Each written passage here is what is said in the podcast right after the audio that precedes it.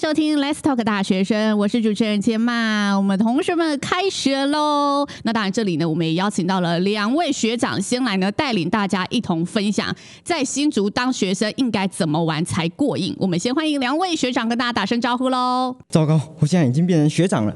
各位观众朋友，大家好，我是数位医疗学生和百川学生的秀吉。Hello，各位听众，大家好，我是传播与科技学系的廷豪。那我们新的学期嘛，想要问问两位，会有所谓的开学焦虑症吗？就是既期待又害怕受伤害，压力就是一直不断席卷而来啊，对吧？那我们廷豪呢？我自己是觉得还好啦，毕竟已经第三年了。什么事情该碰的都已经碰过了，那对我而言，开学的话就顺其自然，好好过生活，这样就好了。那秀琪，我想问你是大一比较紧张，还是现在升大二比较紧张？我觉得反而是大二比较紧张，因为就是还脱离不了大一的那种稚气，可是你又马上就升上来，你又接了很多不同的这种责任起来，然后可是其实还没有累积到那些能力啊，所以就感到非常焦虑。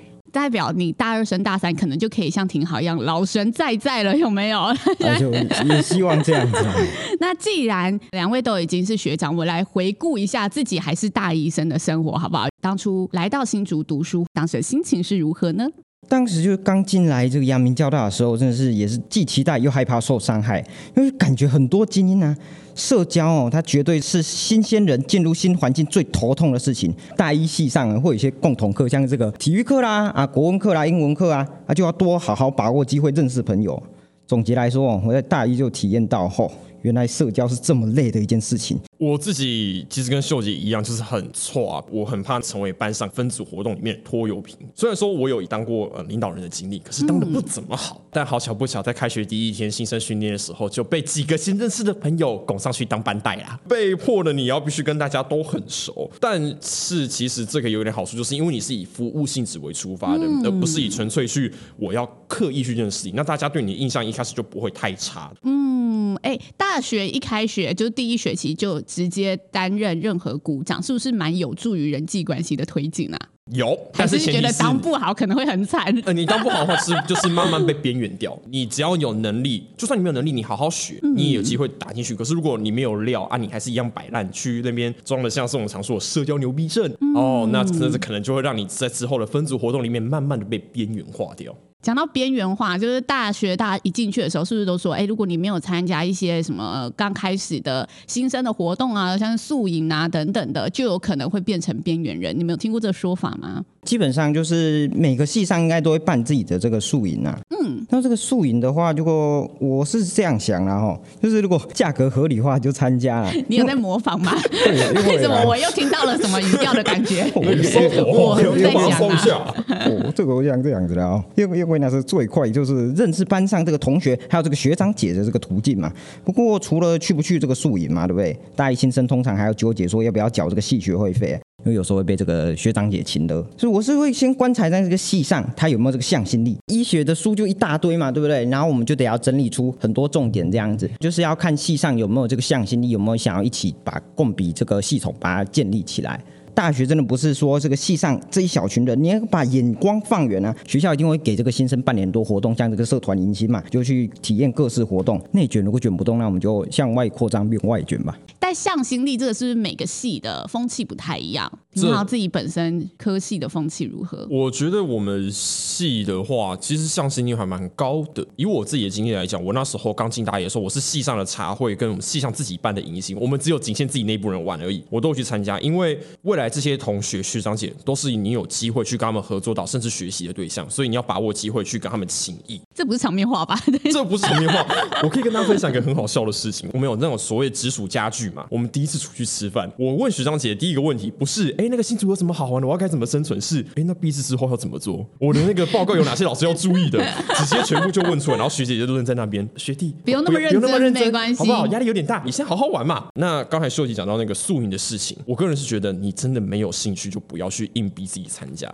很多人都说你去参加宿营啊，不去参加那个没有共同话题啦，交不到朋友。嗯、假的。那只是加速的作用而已。你只要你有料，你愿意去当个好人，那其实朋友自然而然会慢慢靠近你，而不是你一定要透过去刻意的社交去进行这个所谓交友活动。所以你也没有参加？没有，我只有就玩系上的。哦，那你们觉得自己学校或者说哎自己的科系上面比较有特色的活动有哪一些？应该系上都会有，像是生科的话，可能就有生科之夜啦。可是通常这个之夜哦，可能就是找不太到人参加。所以如果你有才华，然后你想红，就利用这个舞台嘛，搞一场精彩的这个人秀，给这个教授还有这个同学留下深刻的印象。另外就是大一你比较有时间，你可以参加学生会，你有机会去接触到很多一般不会接触到这个学校资源和人呢、啊。你推荐大型组织的概念，可以处理到比较多元的事物。我推荐加入学生会，是因为真的可以学到很多，用办活动啊，或者是经营粉专。你本身有加入吗？啊，有有有。哦，那你在里面担任什么？我是挂宣传部的，然后我在参与一些活动，像我们阳明校区可能跟交大校区的这个尼库，就是虚拟偶像，就是有做一些合作。挺好的，你觉得自己系上有没有什么特色的活动啊？还是学校的社团可以推荐给学弟妹？我先讲学校好了，因为我们系人少，其实办的活动不多。嗯、学校的话，大一最重要的就是新生的抓马杯，那这是交大每一年都会举办给新生的一个话剧比赛。通常每个大戏们或是其他有团结性比较高的戏，都会借由这个话剧比赛去拉拢大家，让大家可能大一变得更熟络。每个戏都会参加，还是以我之前看过最高大概是八九个左右，八九个戏这样子。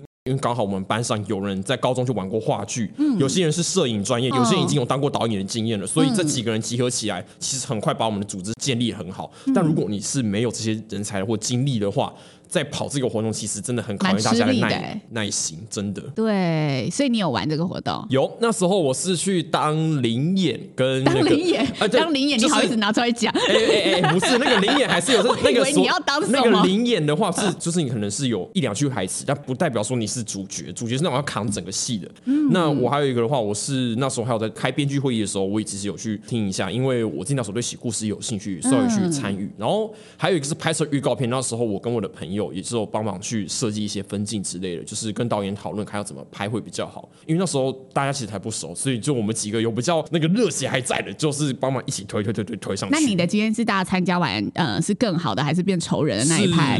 更好的，我们班上是变更好的，我们班上是变更好的，因为人就这么多了，而且刚好就就传播嘛。那拍戏写剧本这些东西是大家喜欢做的事情，所以其实这个活动之后，大家会反而是更容易知道说，哦，你可能擅长什么东西，我之后找组别的时候，我可以找你来帮忙。像我会搞笑一点，就是变换一些声调，或者是我可能对声音有兴趣，嗯，那我们之后在拍影片的时候，那可能找我来当收音，或是做那个配乐设计之类的，就是都有可能会发生的。所以你推荐这个戏剧的演出，对，这是大家如果进交大的话，一定要去试试看，一定要试的一个活动。那社团呢？社团有推荐哪一个吗？刚才秀吉是学生会嘛？社团的话，因为我参与比较不多，所以我先跳一个我自己比较喜欢的梅竹赛好了。Oh. 那梅竹赛的话，它是青椒两校一个非常重要的运动赛事。它从一九六九年就开始办了，一路到今年已经五十多年了。它是开放给你有参加体育队的，就是非体保生，你知道参加校队的人都有机会去打这个比赛。嗯、虽然说跟可能五年前比起来，那种就是大家会可能全部人去挤那个比赛会场啊，或守在电影荧幕前面看最后到底是哪个学校胜出的那种光景，已经回不去了。毕竟有我们对时代在变，然后疫情嘛。可是如果是对运动赛事有兴趣的话，我真的非常推荐大家有机会可以来梅竹赛看一看。像是我今年我有去担任垒球表演赛的赛评，跟篮球正式赛的场边摄影记者。那其实那个热血感真的是很难去被复制的，尤其是你用文字的话，其实很难转述那个事情。毕竟你就看到场边那些运动员在那边跑跳，然后火力在那边加油，就算人少，你也还是被那个气氛去感染到。那身为新生的话，你有没有任何学长姐觉得，哎，新生的时候绝对不要做的事情，可以过来人给他们一些呢忠告建议的？提醒大一新生，大家开学还没有见面，你不要在那个班群、新生群里面尬聊，不然开学你是见到对方你会更尬，你知道吗？就是基本上你就秉持着老二原则，绝对不要出头，也不要装懂啊。像说你讲的，你能不出头，那就先不要出头。可是如果真的没办法，你还是得站出去了，那也不要怕，好好把这个责任做好。我相信在未来的大学生活里面，还是有办法找到一条自己的出路。